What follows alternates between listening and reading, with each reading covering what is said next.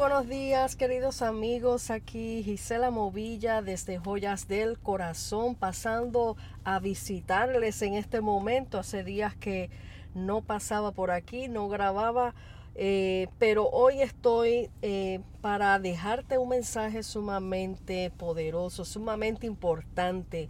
en estos días eh, pasados el Señor ha venido inquietándome con el mensaje de la fe. Y siempre la palabra del Señor y el Evangelio se trata de la fe. Pero en estos últimos eh, meses el Señor ha enfatizado a la iglesia, a su pueblo, y aquellos que aún no conocen mucho de esto de la fe, está enfatizando para que aprendamos un poquito más para que aquellos que ya conocen al Señor se fortalezcan en la fe, para que no se nos olvide qué es la fe y para el Señor recordarnos que a través de nuestra fe Él está presente. Dice la palabra en Hebreos 11 que dice en el versículo 6 dice, pero sin fe es imposible agradar a Dios porque es necesario que el que se acerca a Dios crea que le hay y que es galardonador de los que le buscan. Repito, Hebreos 11:6. Pero sin fe es imposible agradar a Dios. Aquí lo dice claro, es imposible que agrademos el corazón del Señor si no le creemos. Porque es necesario, es necesario, es una necesidad, amigo que me escucha, de que tú le creas a Dios. Dice, es necesario que el que se acerca a Dios, si tú buscas del Señor y tú te acercas a Él con una petición específica, aunque parezca imposible, dice aquí claro, es necesario que el que se acerca a Dios crea que le hay y que es galardonador de los que le buscan. Eh, para los que no saben lo que es fe, dice en Hebreos 11.1, es pues la fe, la certeza, certeza es la seguridad de lo que se espera, de lo que tú estás esperando y la convicción de lo que no se ve. Eso es fe. Es pues, lo repito, la fe, la certeza de lo que se espera. O sea, tú tienes seguridad de lo que tú estás esperando. La convicción de lo que no se ve y estás convencido aunque tú no lo veas aún. Esta fe es lo que mueve montañas, esta fe es la que agrada a Dios. No nos movemos por lo que vemos, sino por lo que Dios nos dijo en su palabra. Si Dios te dio una palabra, tienes que creer esa palabra aunque tú no veas, o aunque tú no palpes con tus manos, aunque tú no veas evidencias, aunque las evidencias te muestren lo contrario, tiene que haber esa certeza de lo que tú estás esperando. Tiene que haber en nosotros esa convicción, aunque aún no lo veamos. Y de eso se trata el mensaje de hoy. El mensaje que el Señor viene hablándome a mi corazón desde el domingo. El domingo eh, abrí, abrí, perdón, abrí el servicio de nuestra iglesia con eh, un poco de la palabra que di en el podcast de la montaña rusa de la fe. Pero, más sin embargo, el Señor continúa hablándome acerca de este tema y quise compartirlos con ustedes hoy. Yo me lo estoy aplicando porque precisamente en estos tiempos, en estos días, en estos meses, estamos enfrentando batallas espirituales donde el Señor nos está fortaleciendo en la fe y nos está hablando continuamente acerca de esto. Pero el domingo, después que abrí el servicio, dirigí el devocional, después me senté a escuchar la prédica de repente el Señor me sorprende y me trae este tema a la mente. Y el tema es fe atrevida. Fe atrevida. Y ese es el tema que vamos a compartir hoy. Que quiero que prestes mucha atención a lo que el Señor nos quiere hablar en este, en este hermoso día. Eh, agradezco a todos aquellos que siempre eh, se conectan a escuchar estos mensajes y que los comparten con otros. Agradezco mucho que dejen sus comentarios en el YouTube o si buscan en el Facebook porque quiero saber quiénes han recibido y han sido ministrados por testimonio de lo que el Señor está haciendo. Yo riego la semilla del Espíritu Santo, la hace germinar y Él es el que da testimonio de lo que se habla y, de lo que Él hace con estos mensajes. Él cumple su propósito cuando envía estos mensajes. Así que vamos a comenzar. Primeramente, eh, hablando de fe atrevida. ¿Qué es lo primero que te viene a tu mente hablando de fe atrevida? La palabra atrevida ya lo dice eh, mucho eh, tomamos altos riesgos en creer algo aunque tú no lo veas. Eh, tenemos que a veces tomar decisiones dirigidas obviamente por el Señor, aunque no nos haga lógica. Eso es fe. Aunque no nos haga sentido, nos movemos bajo las promesas de su palabra, nos movemos bajo la palabra que Él nos da a nuestra vida a través de las escrituras, a través de algún mensaje específico que Él nos trae al corazón. Y se necesita a veces bastante coraje, bastantes agallas, como decimos nosotros, para creer. Es fácil creer cuando todo va bien es fácil predicar este mensaje cuando todo va bien. En este momento yo te estoy predicando un mensaje, aunque hay cosas en mi vida personal, eh, dentro de la familia, que estamos eh, lidiando y poniendo nuestra fe en alto en las manos del Señor, porque hay situaciones que estamos eh, batallando todos en familia eh, donde tenemos que pararnos en la brecha. Así que yo no te estoy predicando ni te voy a predicar algo que yo no tenga ningún tipo de idea de lo que es fe. Dios en su misericordia permite enseñarnos a veces de maneras difíciles, no para destruirnos, no porque Él sea un Dios malvado, sino para mostrar su gloria a través de situaciones difíciles.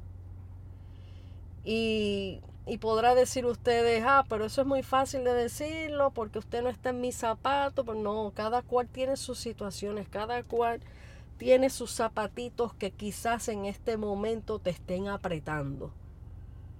Pero por eso con esa convicción y ese ese entendimiento acerca de la fe, yo te voy a hablar a través del Espíritu Santo lo que el Señor ha puesto eh, en mi espíritu y juntamente, claro está, con la palabra. Fe atrevida. Y el Señor seguía retumbándome este título durante toda la semana, durante toda la semana. Y de a poquito yo iba meditando y, hablando con el Señor y buscando en la palabra y haciendo algunas notitas para traer este mensaje y esta comparación. Vamos a comenzar a empezar eh, ver la escena y voy a traer a memoria aquí ciertos personajes con esa fe atrevida. Dios está buscando un pueblo que se atreva a creerle y por lo tanto te voy a traer a memoria ciertos episodios, ciertos personajes donde tenían esa fe atrevida para nosotros tomar este ejemplo y apropiarnos. Y eran seres humanos como tú, como yo, llenos de imperfecciones, llenos de temores, llenos de tantas cosas como las, las, que pasamos tú y yo, mas sin embargo nos dejaron un gran ejemplo de lo que es tener una fe atrevida. Y comenzamos por Moisés. Moisés, qué hombre con fe atrevida. Para comenzar y, darle un pequeño resumen, de Moisés, de los que no conozcan mucho de esto de Moisés, para que el Señor escogiera a Moisés a dirigir a su pueblo de Israel y sacarlo de esclavitud de, de Egipto. Que al comienzo Moisés titubeó y puso todas las excusas habidas y por haber yo soy lento en mi habla, o sea, en otras palabras, era tartamudo, pienso yo, porque él, se refería que él era lento al hablar, que no podía. Y él mismo decía, pero ¿quién soy yo para decirle a, a, a, Faraón que deje libre a tu pueblo? ¿Quién soy yo? Mas, sin embargo, fíjense cómo es Dios que Él se glorifica en nuestras debilidades. Como dice en su palabra, cuando eres débil, yo soy fuerte en ti, yo me hago fuerte en ti. O sea, es para que nadie se tome la gloria. Y quiso Dios escoger a Moisés. Ya estaba en los planes de él desde antes de Moisés nacer. Ya ustedes ven cómo Moisés, la mamá lo tuvo que esconder, ponerlo en esa canasta para esconderlo, evitar de que lo mataran, de, porque estaban matando a los niños, porque Dios ya traía ese plan en la vida de Moisés para sacar al pueblo de Israel de Egipto. Desde ahí comenzó todo esto y esto parece una película, pero es una realidad de, de lo que está escrito en la palabra del Señor. Comenzando por ahí, ustedes saben, fue criado en la casa del, del faraón, fue enseñado hasta que él descubrió quién quién, quién era él y ahí huyó. Eh, mató a un egipcio por el egipcio maltratar a uno de los de su pueblo y huyó al desierto y bueno estoy parafraseando todo brincando rapidito para ir al, al, al punto ya una vez que Moisés después que ustedes conocen toda la historia de lo que pasó, de cómo sacó al pueblo de Egipto, todas las plagas que vinieron. O sea, Moisés después que se sometió a la voluntad de Dios, tuvo que encontrarse con todas las dificultades con, con Faraón y todas las plagas que el Señor empezó a enviar como juicio para que hasta que Faraón se rindiera y dejara al pueblo salir. Pero eso no terminó ahí. Una vez que el pueblo de Israel fue libertado y, sacado de Egipto por, por este siervo Moisés, ahí el faraón cayó en tiempo y dijo, pero espérate, ¿cómo yo dejé ir a esta gente tan fácil? Déjame, ni tan fácil, óigame, porque le mandaron todas las plagas y todas las cosas para que él eh, se rindiera y el hombre era eh, recio a resistirse delante de Dios, pero con todo y eso en, en su soberbia quiso seguir al pueblo de Israel para seguir atacando y volverlos a arrestar, digo yo, hasta que llegamos a la parte que quiero tocar, este punto maravilloso hasta que Moisés se encuentra frente a un mar, el mar rojo. Y todos sabemos, esto está en el libro de Éxodo 14, del versículo 1 al 31, que lo pueden leer en su casa. Pero fíjense qué cosa tan grande que llega Moisés hasta ese lugar, pero fue dirigido por el Señor. El Señor le dio las instrucciones donde Él quería que su pueblo acampara y que estuvieran allí. Y donde el Señor los mandó fue en un lugar donde iba a estar como quien dice acorralado, acorralado. Estaba al frente del mar y voy a, leerles, voy a ir para allá para que entendamos un poquito más a qué me refiero. Que son instrucciones que en el momento usted dirá, Dios mío, pero si yo estoy huyendo de esta gente malvada, ¿cómo tú me mandas a un lugar donde yo no pueda huir fácilmente? Y son las cosas que parecen negativas en el momento, pero que Dios tiene un plan mayor de lo que nosotros imaginamos. Fíjense, les voy a leer. Dice del versículo 1 eh, voy a leerles hasta, bueno, vamos a ir leyendo.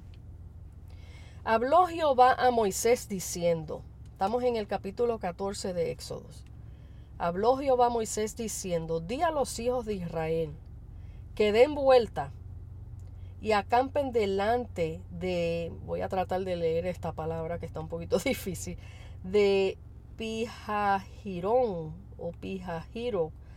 Eh, entre Migdol y el mar hacia Baal Zephon. Estas son las instrucciones y la, la, dirección que Dios le dio para Moisés llevar al pueblo. Delante de él acamparéis junto al mar. Entonces, versículo 3 dice, porque Faraón dirá de los hijos de Israel, encerrados están en la tierra, el desierto los ha encerrado. O sea, aunque Faraón pensó, ah, mira, los tengo ahí acorralados, ya eso era plan de Dios. Fíjense, qué cosa tan terrible. ya eso era plan de Dios. Le dio esas instrucciones. Lleguen allí, porque Faraón dirá de los hijos de Israel, o sea, ya sabía lo que, lo que Faraón iba a pensar, ah, mira, los tengo acorralados, en otras palabras. Y mire lo que dice, y yo endureceré el corazón de Faraón para que los siga. Y yo endureceré, o sea, Dios permitió, ¿sí? Vete, síguelo. Dios permitió que el corazón de Faraón se endureciera, cogiera más rabia. Los dejé ir, pues ahora yo los voy a buscar. Ah, pues vete, búscalos, en otras palabras. Dios permitió eso. Y mira la, la parte más importante aquí que yo me gozo. Dice, yo endureceré el corazón de Faraón para que lo siga. Pero mira la parte que sigue. Y seré glorificado en Faraón y en todo su ejército, y sabrán los egipcios que yo soy Jehová.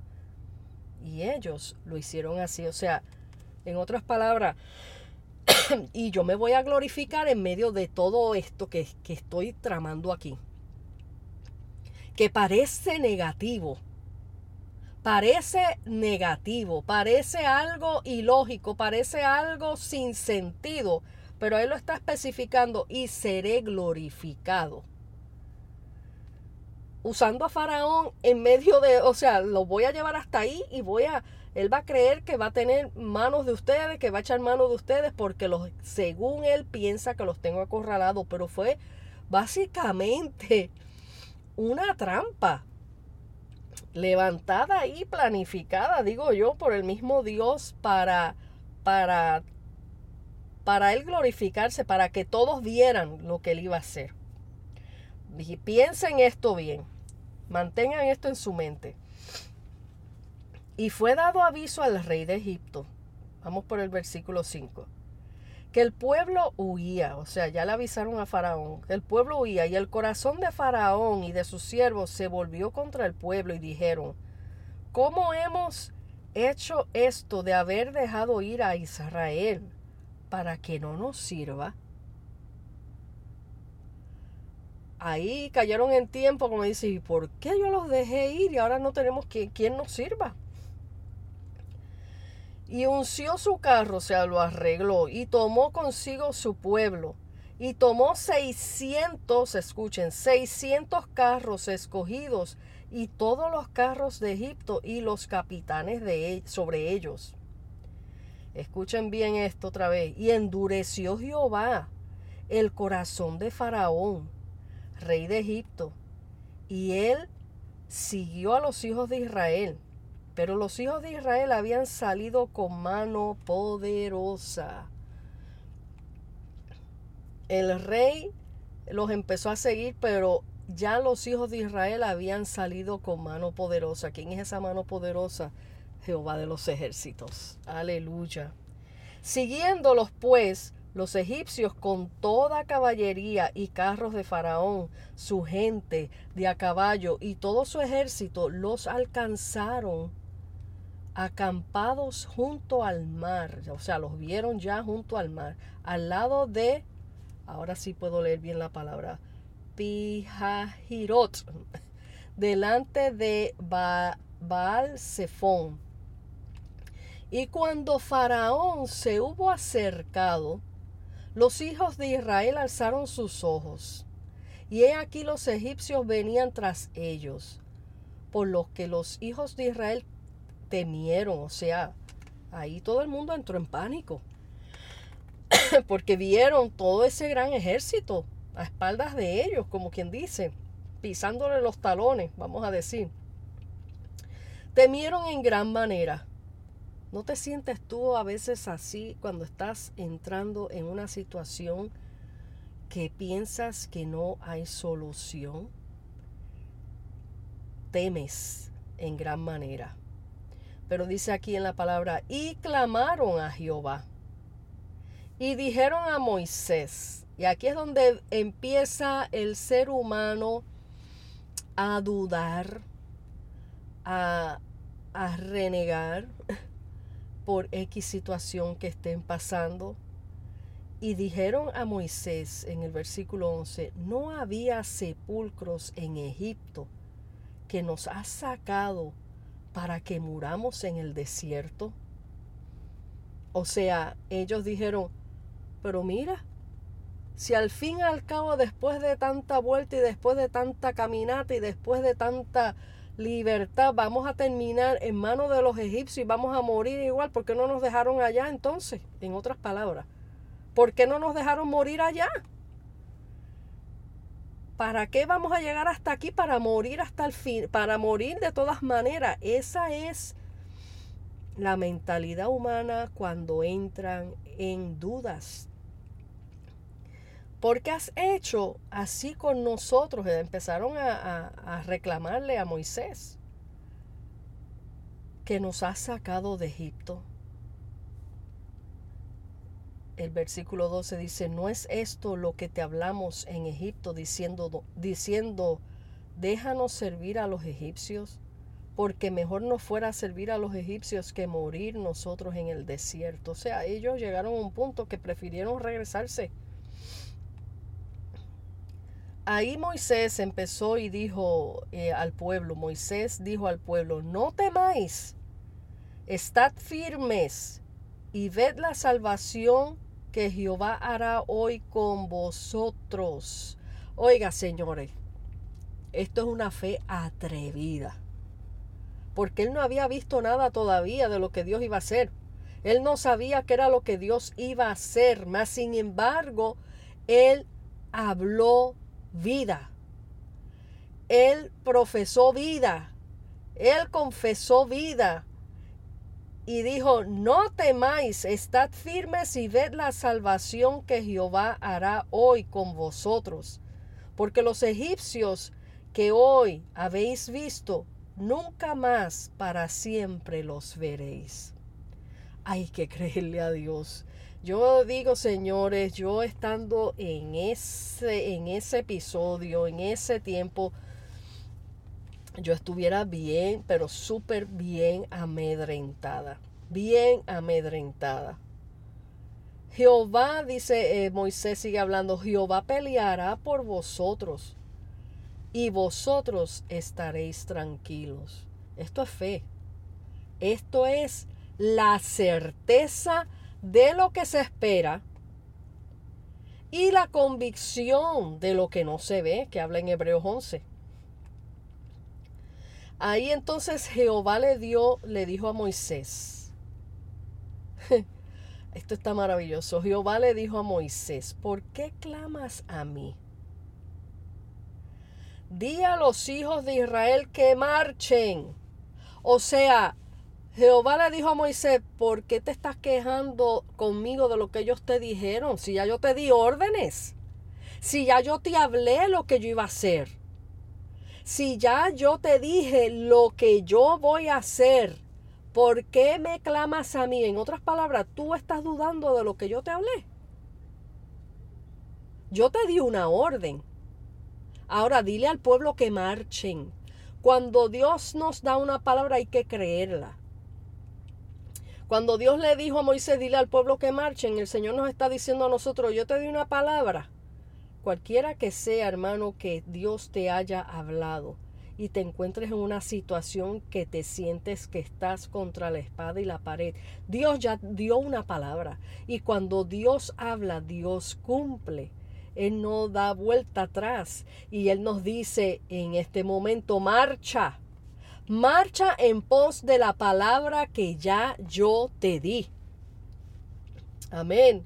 Y él le dijo a Moisés, dile al pueblo, dile a los hijos de Israel que marchen.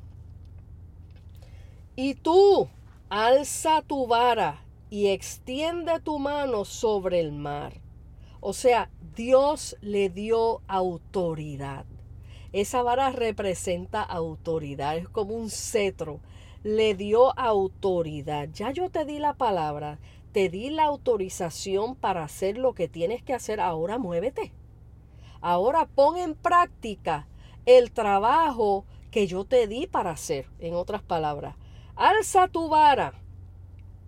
Amigo que me escucha, alza tu vara, la autoridad de Cristo que te ha dado. Extiendes tu mano sobre el mar, extiende tu mano sobre el problema. proclama la palabra de Dios en otras palabras, en otras palabras dice, y divídelo. Y entren los hijos de Israel en medio del mar seco. Esto es fe atrevida, lo que Moisés tenía que hacer. Y he aquí, yo endureceré el corazón de los egipcios para que lo sigan. Oiga, señores, esto es algo serio, que con todo y lo que el Señor está dando instrucciones para la huida, también estaba empujando al pueblo de, de, de, Egipto para que los siguieran. Pero todo era esa trampa para, para terminar con ellos y para que mostrar su gloria en medio de esta situación. ¿Cómo vamos a ver la gloria de Dios si no vemos una situación difícil? Si no hay una situación difícil, si no hay algo que, que merite ver la gloria de Dios, la gente no van a darle la gloria a Dios, van a decir, ah, eso fue porque aquel fulano hizo esto, o eso fue porque la medicina hizo esto, eso fue porque, ah, porque aquel me ayudó. No, tiene que haber un momento crucial, difícil, sin salida, un pronóstico que que, diga la ciencia no se puede hacer más nada para que Dios se glorifique. Y aquí está claro cuando dice, y he aquí yo endureceré. Seguía diciendo, yo voy a empujar el corazón de esta gente, los voy a poner más furiosos para, para provocarlos a que te sigan, a que los sigan. Y vuelve y repita la palabra y yo quiero que se les grabe esto en el corazón. Y yo me glorificaré en Faraón y en todo su ejército, en sus carros y su caballería. Me glorificaré en Faraón no, quiere decir que él se va a hacer algo glorioso con Faraón, eh, eh, eh, que Faraón es buena gente. No, yo voy a usar todo esto para glorificarme a través de esta seguida de ellos. Yo me voy a glorificar. Y sabrán los egipcios que yo soy Jehová cuando me glorifiquen Faraón y en sus carros y en su gente de a caballo. Fíjense, siempre en muchas prédicas Egipto se compara, cuando lo aplicamos en lo espiritual, se compara con el mundo.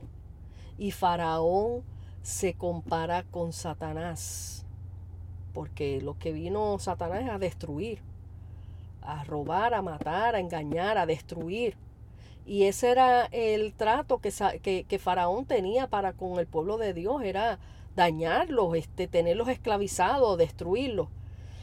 Pero más sin embargo, a, través de las cosas que el enemigo trata de hacer para destrucción, el Señor las torna para bien y para glorificarse en nuestras vidas.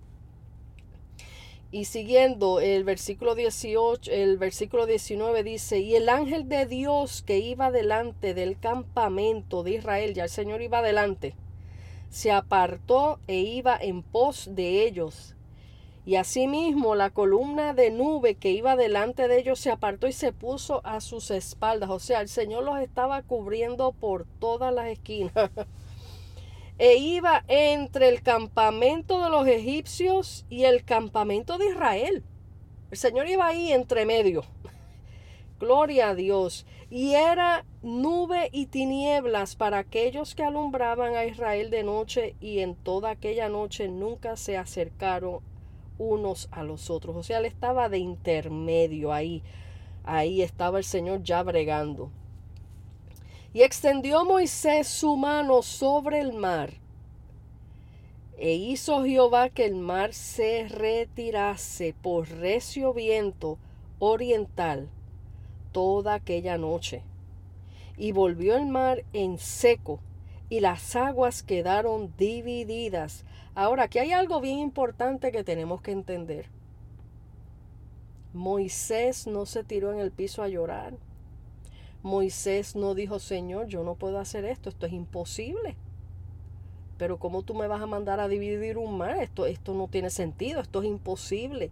No, Moisés activó una fe atrevida, sumamente atrevida. Hay que ser más que atrevido para hacer lo que Dios le mandó hacer y lo más importante es que él siguió las instrucciones que él obedeció la voz de Dios, que él le creyó a Dios, aunque parecía algo ilógico, aunque parecía algo de, de, locura, sin sentido. Moisés hizo lo que Dios le dijo. Y entonces dice, y extendió su, extendió Moisés, vuelvo y leo, eh, su mano sobre el mar e hizo Jehová que el mar se retirase. O sea, por, por la obediencia de Moisés y creerle al Señor, hizo Dios lo que dijo que iba a hacer. Eh, y las aguas quedaron divididas. Versículo 22. Entonces los hijos de Israel entraron por, por en medio del mar, en seco, teniendo las aguas como muro a su derecha y a su izquierda. Y siguiendo los, los egipcios, entraron tras ellos hasta la mitad del mar, y toda la caballería de Faraón, sus carros y su gente de a caballo. Aconteció a la vigilia de la mañana que Jehová miró el campamento de los egipcios desde la columna de fuego y nube, y trastornó el campamento de los egipcios y quitó las ruedas de sus carros. Ay, Dios mío, qué Dios tan grande tenemos y poderoso. Y quitó las ruedas de sus carros y trastornó gravemente.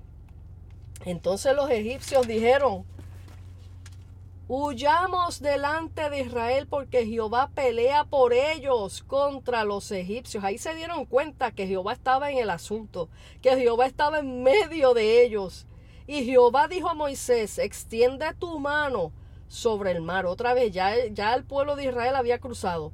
Extiende tu mano sobre el mar para que las aguas vuelvan sobre los egipcios, sobre sus carros y sobre su caballería. En otras palabras, el Señor esperó que todo ese ejército entrara. No dejó a nadie afuera. Él esperó que todo su ejército entrara.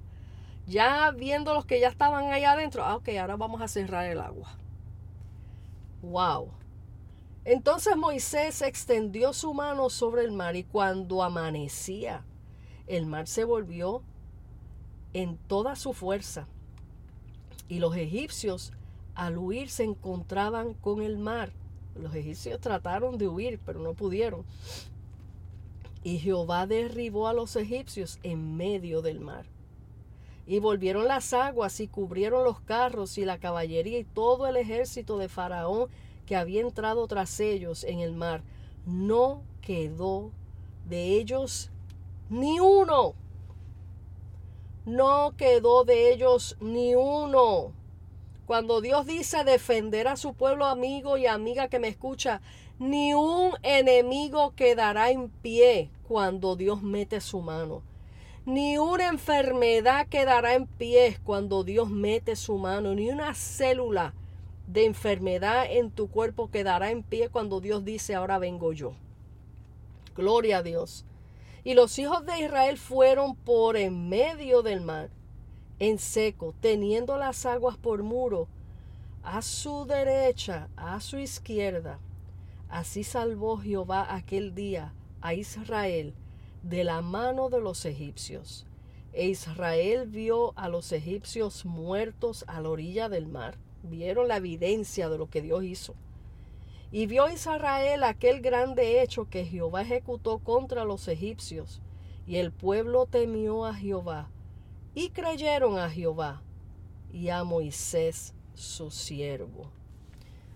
¡Wow! Como yo he dicho en otras ocasiones, eh, en otros podcasts, que hay una diferencia eh, que el enemigo utiliza evidencias para mudarte de la fe. Y Dios te muestra las evidencias después que creíste. ¿Ven la diferencia? Eh, hay gente que son como, como, como, como el discípulo Tomás. Yo tengo que creer primero, perdón, yo tengo que ver primero antes de creer. Y hay mucha gente así, hasta que yo no vea, yo no creo.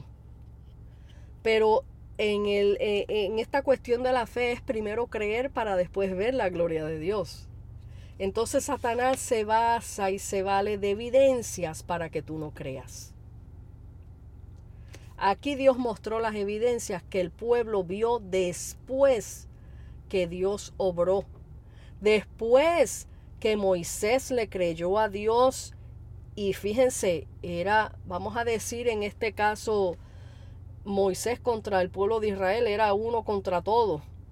La fe de Moisés contra todo ese pueblo de Israel porque estaban dudando. Solamente se necesita uno que tenga una fe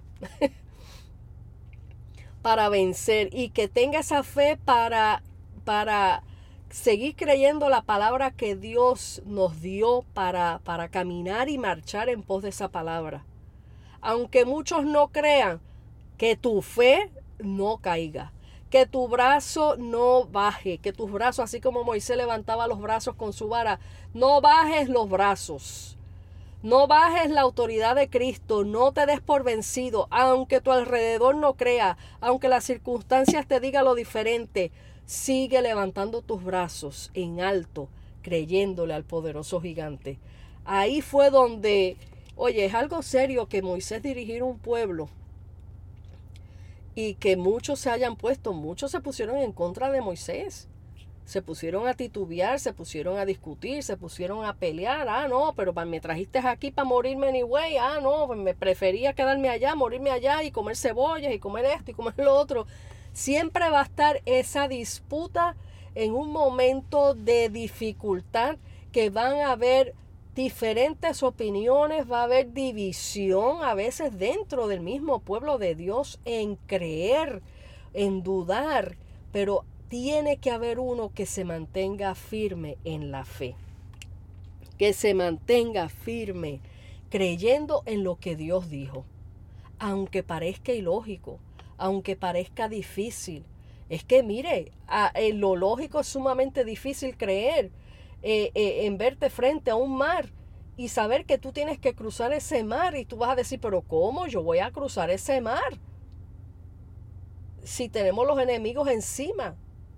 Asimismo, tuvieron que enfrentar a este pueblo de Israel en esta situación. Estaban acorralados.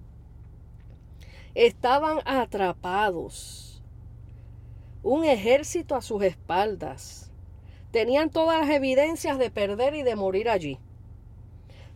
Evidencias, eh, eh, cuando hablamos de un ejército egipcio, es eh, lo que el enemigo se levanta en contra del pueblo de Dios, ahora hablando con nosotros aquí.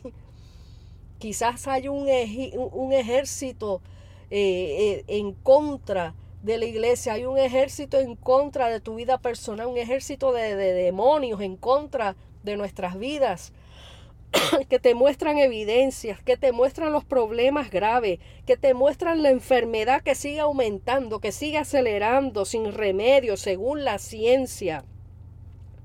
Que tú ves que te encuentras frente a un mar y tú dices, ¿y ahora para dónde agarro? El mar representa obstáculos, las veces que te dicen no se puede, no podrás, no hay salida, estás en un callejón sin salida. Así como el pueblo de Israel, así como Moisés, que lo sé de este ejemplo, de esta fe atrevida, hay muchos más eh, personajes en la palabra del Señor que nos muestra esa fe atrevida y te la voy, te los voy a mencionar ligeramente con eh, dónde se encuentran estas historias para que lo busquen en su casa. Tenemos primero Abraham. Abraham en el libro de Génesis 22, que lo puede leer después, ahí, ahí van a ver la historia de cómo después que Abraham esperó tanto para tener esa promesa de tener un hijo, que después el Señor se lo pida en sacrificio. ¿Hace esto sentido? Que después que Dios te diga yo te voy a dar un hijo y te voy a dar una descendencia que no vas a poder ni contar. y después que te da tu primer hijo, de ahí el Señor dice, ahora sacrifícalo para mí. Miren, en la lógica esto es una locura. Por eso es que la palabra dice que para los que se pierden la palabra de Dios es locura, porque no la pueden entender. Pero más sin embargo, detrás de todo esto había una prueba de fe que Dios estaba haciendo al corazón de Abraham. Eso es una fe atrevida, señores, tener que después de esperar tanto tiempo por un hijo, llevarlo a sacrificar. Y ya lo tenía listo, en el altar de sacrificios y ya había levantado el cuchillo para sacrificar hasta que Dios le dijo, detente, no lo tienes que matar. Porque él vio que Abraham le creyó a Dios. Él vio que Abraham obedeció sin cuestionar a Dios. Gloria a Dios.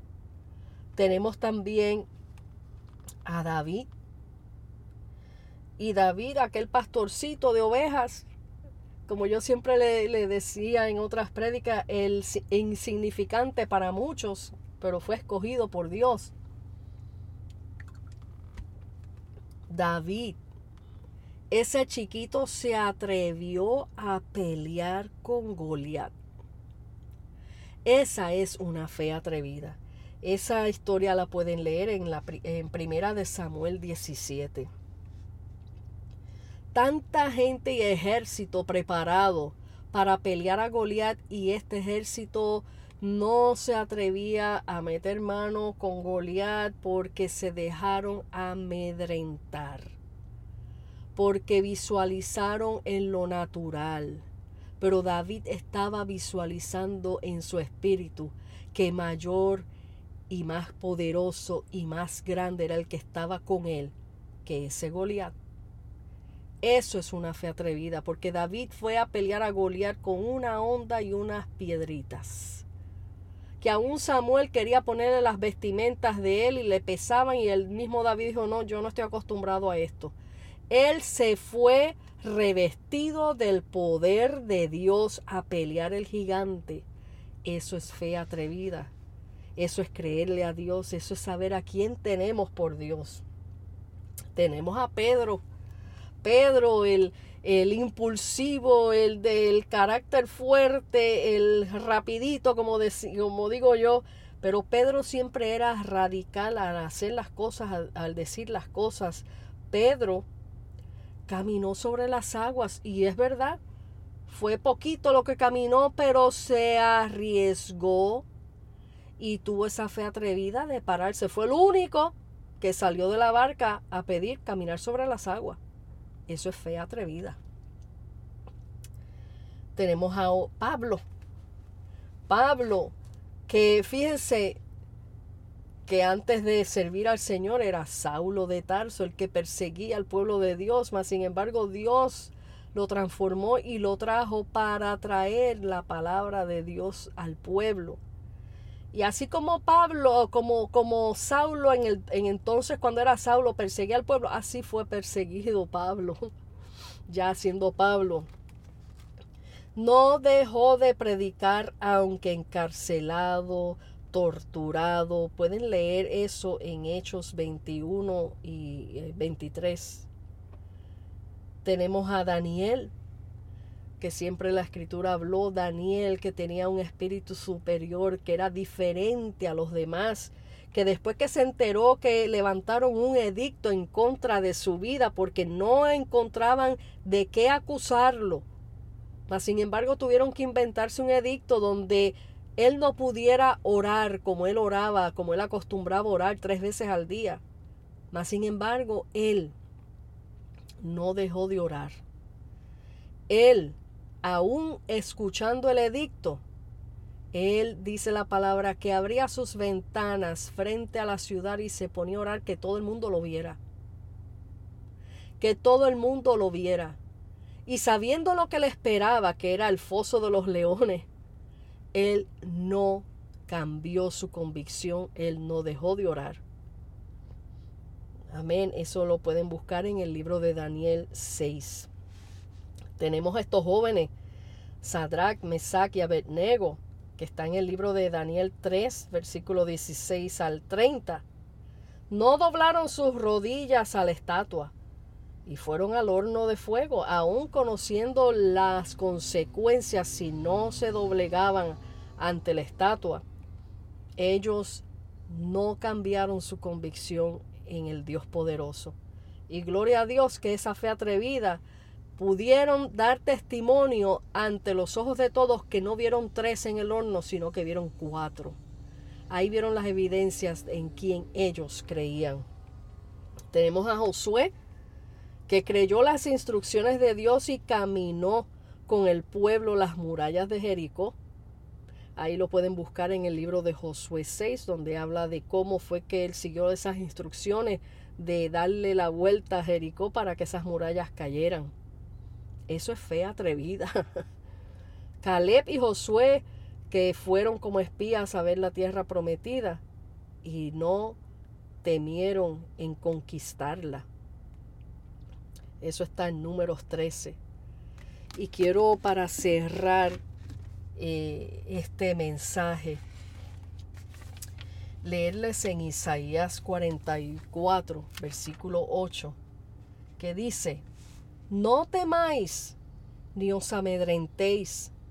No te lo hice oír desde antiguo, y te lo dije. Luego vosotros sois mis testigos. No hay Dios sino yo. No hay fuerte, no conozco ninguno. Dice en Segunda de Crónicas 20:15. Y dijo, Oíd Judá y vosotros moradores de Jerusalén, y tú rey Josafat, está hablando a Josafat, Jehová os dice, no temáis ni os amedrentéis delante de esta multitud tan grande, porque no es, no, no es vuestra la guerra, sino de Dios. Ves que no solamente sucedió con Moisés, ver un ejército detrás de ellos, sino aquí con Josafat que tenía que pelear. Mas sin embargo, el Señor les reafirmó, no temas, porque tú no eres el que está peleando esta guerra, sino yo. ¿Y quién contra Jehová de los ejércitos? En otras palabras. Porque no es vuestra la guerra, sino de Dios. Amigo que me escucha, hermano que me escuchas. No es tuya la guerra, sino de Dios. Lo que tú estés viviendo, lo que tú estés pasando en este momento, recuerda que Dios está en medio de ti como poderoso gigante. Él va ya bien adelantado a tu situación. Él ya te dijo de antemano lo que venía y que no temieras, que te mantuvieras firme. Él nos ha dado instrucciones en su palabra. Él nos dice que es imposible agradar a Dios si no tenemos fe. Así que recobra ánimo en este instante y ten esa fe atrevida a creer en lo imposible que será posible para Dios. Gloria a Dios. Y para terminar, Pablo encarcelado y perseguido, quiero leerte, eh, como le dije anteriormente, en Hechos 21, 23 dice, tras su regreso a Jerusalén, Después de su tercer viaje misionero, fue arrestado y encarcelado durante varios años. A veces cuando leemos las escrituras, eh, sí, eh, Pablo fue encarcelado y a veces en nuestra mente nos imaginamos fue unos días y después volvió a salir porque como siempre vemos que él seguía predicando, ah, pues fue unos días. No, aquí dice claro, durante varios años por las autoridades romanas. Y dice más adelante, a lo largo de todo esto, o sea, a pesar de todo esto, en otras palabras, el Señor lo sostuvo, lo protegió y le dio la oportunidad de predicar el Evangelio ante reyes y gobernantes.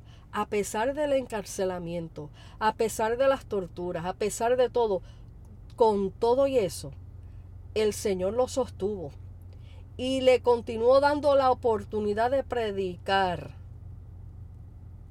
el Evangelio ante reyes y gobernantes. Este es el Dios maravilloso que nosotros servimos. Que a pesar de lo que el enemigo te diga, que a pesar de las evidencias que el diablo te muestre, el Señor te dice en este día, levanta cabeza. Yo te he dado la autoridad para proclamar mi palabra y decirle al enemigo, Dios me dijo a mí esto. Dios me prometió esto. Dios me dijo que esta no es mi guerra, sino la de Él. Levanta tus manos en autoridad al cielo. Proclama la palabra de Dios. Ten esa fe atrevida para que puedas vencer al enemigo. El Señor anda buscando siervos, siervas que le crean a Él, que sean valientes en la batalla. El ser valientes en la batalla no significa que no vayas a ser golpeado. No significa que el enemigo te vaya a atacar. Significa que a pesar de los ataques, que a pesar de, de, todo lo que pueda venir, de las heridas que vengan a tu cuerpo, un soldado que va a la guerra, aunque gane la guerra, sale herido de ella. No significa que porque tuvieron victoria salieron sin un rasguño. Van a haber golpes, van a haber cosas difíciles que vamos a enfrentar en medio de las batallas. Pero el Señor te recalca en este día y te recuerda, recuerda lo que yo te hablé.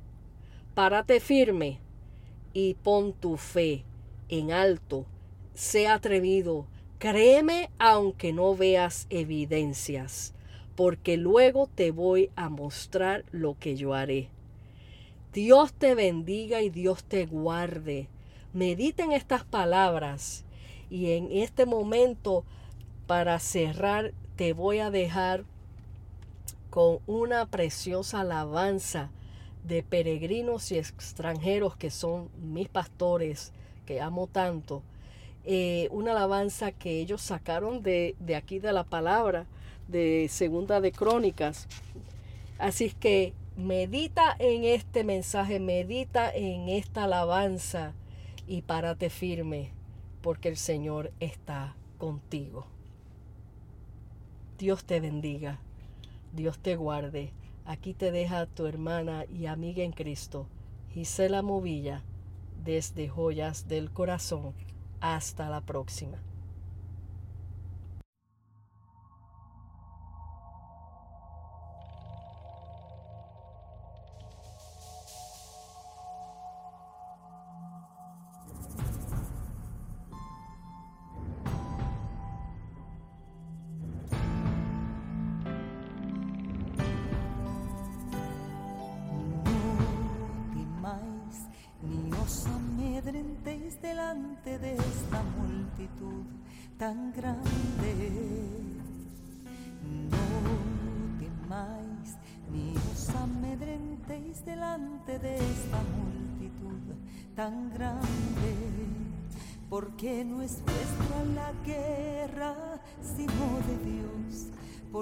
No es vuestra la guerra, sino de Dios. Porque no es vuestra la guerra, sino de Dios. No temáis. Paraos, aquietaos y ved la salvación de Jehová Dios con vosotros. Paraos, aquietaos y ved la salvación de Jehová Dios con vosotros. Porque no es vuestra la guerra, sino de Dios. Porque no es vuestra la guerra, sino de Dios. Porque no es vuestra la guerra, sino de Dios. No temáis,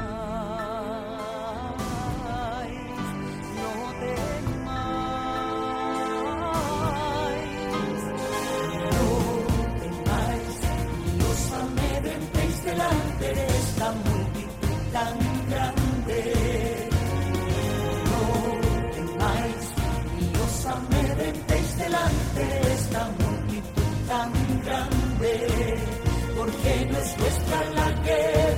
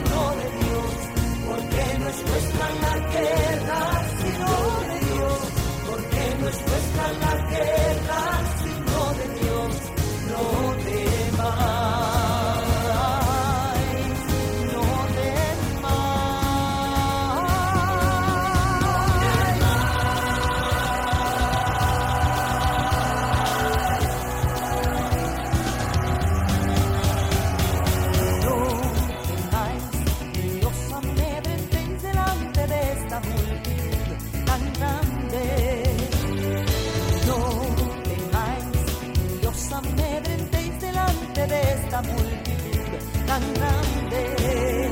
Porque no es vuestra la guerra, sino de Dios. Porque no es vuestra la guerra